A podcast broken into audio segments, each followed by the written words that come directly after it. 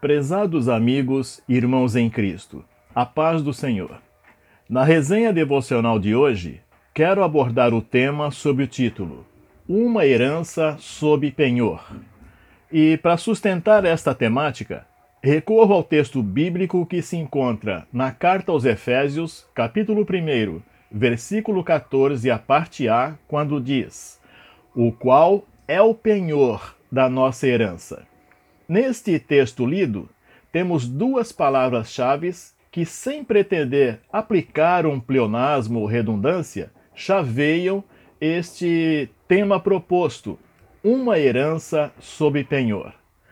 Em nossos dias, o destino de uma herança deixada por alguém depende de fatores como a configuração familiar no momento da morte e existência de um testamento. Para que haja uma herança, são necessárias três coisas básicas: a existência de bem e a morte são os dois mais essenciais. A existência de um testamento pode determinar quem herdará todos os bens, na condição de uma terceira e última opção. A moderna prática de se deixar um testamento escrito, deixando bens para alguém, não era conhecida na nação de Israel nos dias antigos.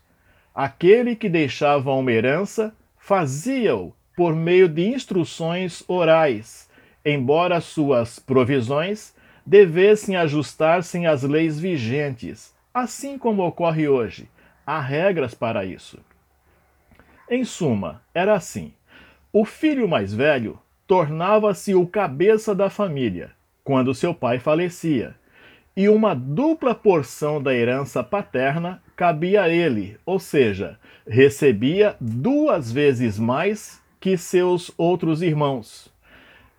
Era possível a um herdeiro vender a sua herança de sua livre vontade ou até mesmo perdê-la por motivo de delito sério. As filhas não obtinham nenhuma herança, exceto se o falecido não tivesse herdeiros homens. A viúva também não tinha direito à herança, pelo motivo de a propriedade sair da posse da família, o que era proibido por lei. Se uma filha viesse a herdar qualquer coisa, no caso de não haver nenhum herdeiro do sexo masculino, ela teria de permanecer dentro da família de seu pai a fim de que nenhuma propriedade fosse perdida por essa família. Mas, se ela insistisse em se casar com um homem que não pertencesse à sua tribo, então ela perderia sua herança, passando automaticamente para a próxima pessoa a quem a herança coubesse por direito. Contextualizando isso dentro de nosso tema proposto, uma herança sob penhor. Tenho a esclarecer que aqueles que recebem a salvação de Deus em Cristo Jesus são herdeiros de Deus Pai e co-herdeiros com Jesus Cristo, o Filho. Em Efésios capítulo 1, né, dos versículos 3 a 5, explicita que Bendito Deus e Pai de nosso Senhor Jesus Cristo, o qual nos abençoou com todas as bênçãos espirituais nos lugares celestiais, em Cristo, como também nos elegeu nele antes da fundação do mundo, para que fôssemos santos e irrepreensíveis diante dele em amor. Nos predestinou para ele, para a adoção de filhos, por meio de Jesus Cristo segundo o beneplácito de sua vontade.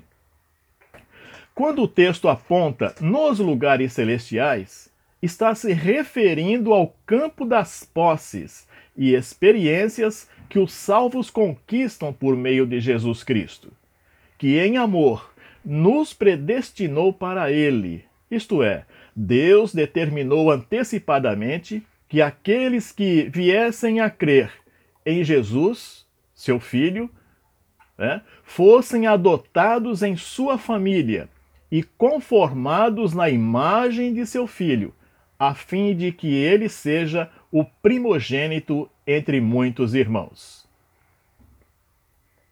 Para ser herdeiro do reino, é necessário pertencer à família do rei. Jesus é o Rei da Glória. Os que nele creem são cordeiros com ele, logo também são filhos de Deus. Para isso, ele nos predestinou, isto é, destinou previamente. Deus é onisciente e, em sua presciência, determinou a eleição, que é uma escolha, e predestinação de sua parte. Aqueles conhecidos antes da fundação do mundo são eleitos, e os eleitos predestinados. Essa eleição é certa para todos aqueles que de fato crerem no Evangelho de Cristo.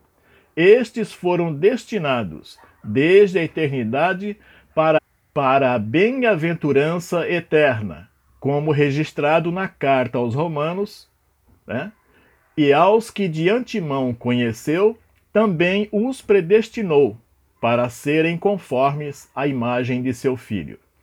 Jesus veio a este mundo como homem, nasceu como homem comum, do ventre de uma mulher.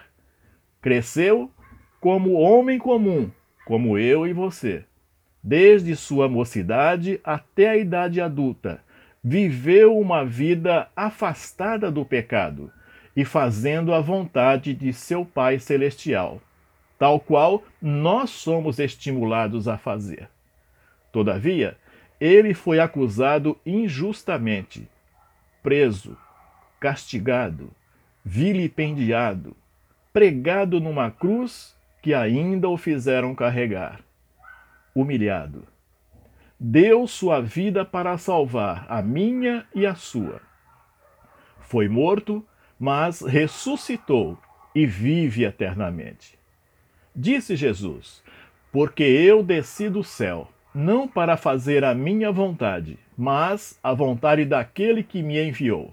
Portanto, a vontade daquele que me enviou é esta: que todo aquele que vê o Filho e crê nele tenha vida eterna. E eu o ressuscitarei no último dia. Na verdade, na verdade vos digo que aquele que crê em mim tem a vida eterna. Ele mesmo nos garantiu que estaria indo para o Pai, mas não nos deixaríamos sós, não nos deixaríamos órfãos. Antes, estaria conosco todos os dias até a consumação dos séculos. Era necessário que ele fosse, mas enviaria outro consolador ele nos deu o Espírito Santo para nos consolar pelo tempo de nossa peregrinação nesta terra e nos fazer lembrar de todas as coisas que ele ensinou e continua nos ensinar através das Escrituras Sagradas. Temos uma herança no céu e também temos uma garantia dada por ele mesmo de que receberemos essa herança deixou como penhor de garantia. Penhor é um valor, um contrato, cujos termos representam valor e a certeza de que o que está penhorado será resgatado. Penhor é segurança. Penhor é o próprio objeto dado em garantia. Penhor é um depósito, uma entrada, um pagamento inicial indicando que o resgate é certo. A presença do Espírito Santo é a garantia que Deus nos dá de que a nossa salvação será consumada e, por conseguinte, herdaremos o reino que nos está proposto. Diz o texto que lemos em Efésios, no capítulo 1, versículos 13 e 14, que também fomos selados com o Espírito da promessa o qual é o penhor da nossa herança, até ao resgate da sua propriedade. Ora, o selo é uma garantia de autenticidade. Quando um cartório expede uma escritura ou um outro documento oficial, é aplicado um selo sobre este documento, garantindo a sua validade, autenticidade e formalidade. Na antiguidade, o selo era um sinal de propriedade ou de posse pessoal. nós recebemos um selo muito especial. Fomos selados com o Espírito Santo da promessa. E ele mesmo é o próprio penhor da nossa herança. Temos uma garantia, uma herança sob penhor. Meu querido amigo, minha prezada amiga, se você ainda não pertence à família de Deus e quer ser habilitado, habilitada em sua herança eterna, há algo que você pode fazer agora. A palavra está junto de ti, na tua boca e no teu coração. Esta é a palavra da fé que pregamos a saber. Se com a tua boca confessares ao Senhor Jesus e em teu coração creres que Deus o ressuscitou dos mortos, serás salvo. Visto que com, com o coração se crê para a justiça e com a boca se faz confissão para a salvação. Porque a Escritura diz: todo aquele que nele crer não será confundido. Porque todo aquele que invocar o nome do Senhor será salvo há uma herança sob penhor, esperando por você. Tome posse dessa herança.